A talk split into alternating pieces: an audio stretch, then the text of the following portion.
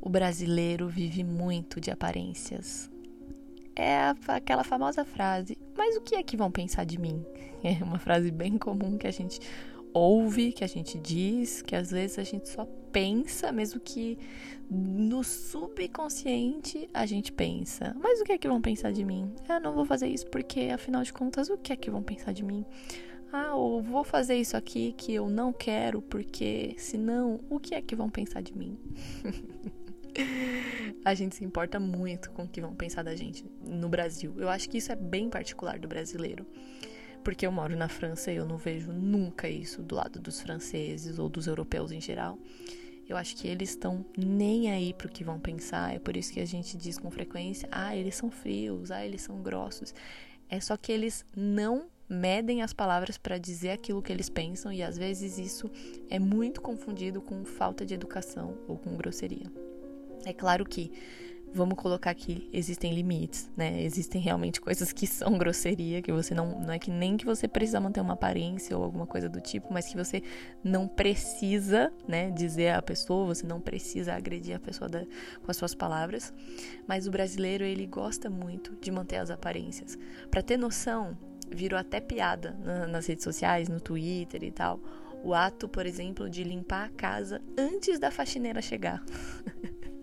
limpar a casa para receber a faxineira, porque a gente acha que é falta de, de educação, a casa tá bagunçada, sendo que no final das contas a gente contratou uma pessoa porque a gente não deu conta de limpar a casa. É, a gente confunde, na verdade, o manter as aparências com ter educação, né? Uma coisa é uma coisa, outra coisa é outra coisa. É tipo falar o vamos marcar quando a gente vê um velho amigo, sendo que às vezes a gente nem vê mais sentido nessa, nessa amizade, mas a gente não pode dizer, ah, não, não tô disponível, ah, não, tô com muita coisa, ou não vejo mais sentido em sei lá, em continuar. Eu não sei nem criar uma frase para explicar para alguém que não, não vamos marcar porque não faz mais sentido para mim. A gente só fala, vamos marcar, sendo que os dois sabem que a gente nunca vai marcar. Eu acho que a primeira lição disso tudo é a gente se livrar do erro de pensar que certas coisas são fracassos, certas coisas é, são acertos, porque acho que no fim das contas é a gente só tá tentando acertar, a gente só tá tentando não fracassar ou não parecer para os outros que a gente fracassou, o que é ainda pior, porque cada um tem a sua própria definição de fracasso. Pode ser que, sei lá, você ter mudado de emprego ou você ter desistido de uma profissão que, sei lá, é a profissão geralmente pedida por todos porque você quis trabalhar ou viver da sua arte ou viver do seu sonho.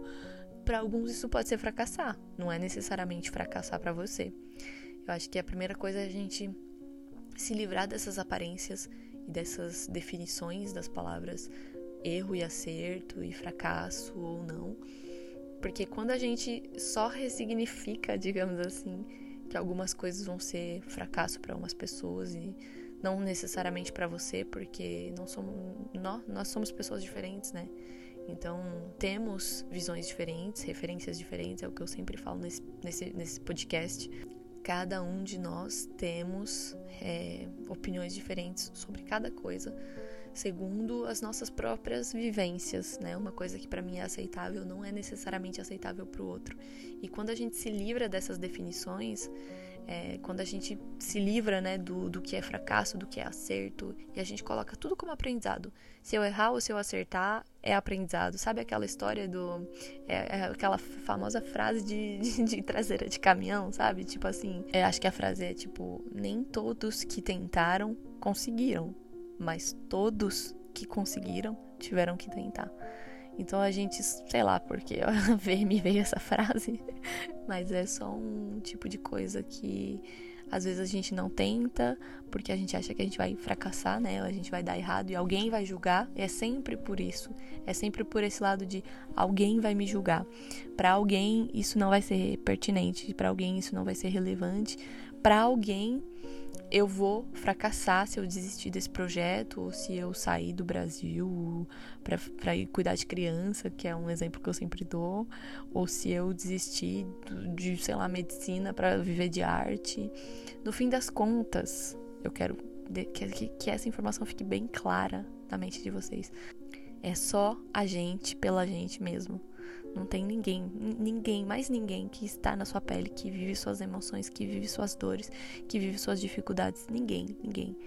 É só você que pode dizer aquilo que é acerto ou erro, fracasso ou qualquer coisa do tipo. É, então, às vezes, manter as aparências é muito mais difícil do que bancar, viver e ser a pessoa que você quer ser.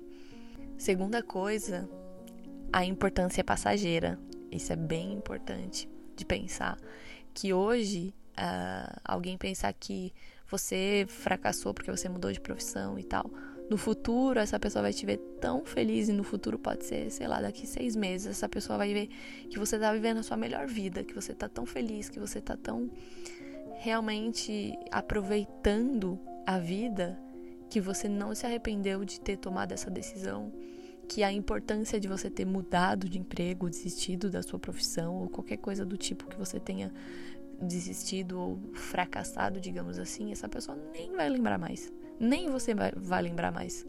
Então, às vezes, é só esse primeiro passo, sabe? É só esse é, essa chavinha da mudança, sabe? De atravessar essa linha de falar, eu vou tomar essa decisão aqui, que algumas pessoas vão me julgar, outras talvez não, mas na minha cabeça isso faz sentido. E é isso que importa. Na minha cabeça isso faz sentido. Na minha cabeça é assim que eu vou ser feliz e isso que é pertinente e importante para mim. Para as outras pessoas, é aquilo, a importância é passageira. O que é um fracasso hoje ou o que vão te julgar hoje, amanhã nem se lembram. Eles só querem ter um motivo para falar, né? Porque as pessoas, elas gostam disso, de fofocar, de falar da vida alheia elas querem ter um motivo para falar e aí no dia seguinte, na semana seguinte, tudo aquilo já foi esquecido, outras polêmicas vêm, outras fofocas vêm, elas vão falar de outras pessoas, porque as pessoas que gostam de falar, elas vão continuar falando de outras pessoas, de outras situações, e isso vai cair no esquecimento. Então, é a importância é passageira. O que é muito importante hoje, amanhã ninguém lembra mais. Então, viver em função do o que vão pensar de mim, sabendo que o que pensam de você é passageiro, é bem complicado, né? é bem complicado. A gente tem que bancar quem a gente quer ser. Eu defendo muito isso. A gente tem que bancar quem a gente quer ser.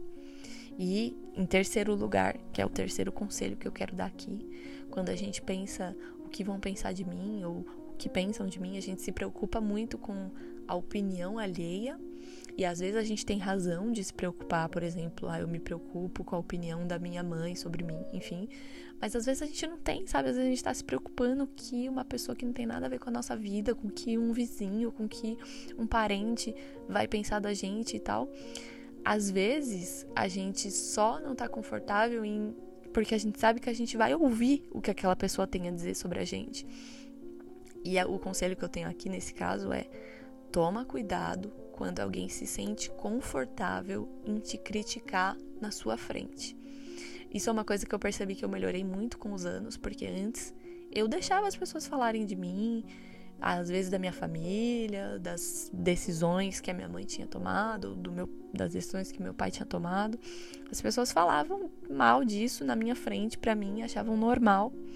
E aí eu comecei a crescer e entender coisas e ter personalidades e não aceitar mais que as pessoas criticassem, sabe? Defender o meu ponto de vista e não achar que tá tudo bem eu me calar e ouvir as pessoas criticarem minha vida ou minha família na minha frente, se sentirem confortáveis de criticar a minha vida ou a minha família na minha frente, porque eu sou do tipo de opinião que se a pessoa critica a sua vida, alguma coisa, alguma decisão que você fez pelas suas costas, é porque ela não se sentiu confortável de te criticar na sua frente. E isso, para mim, é positivo.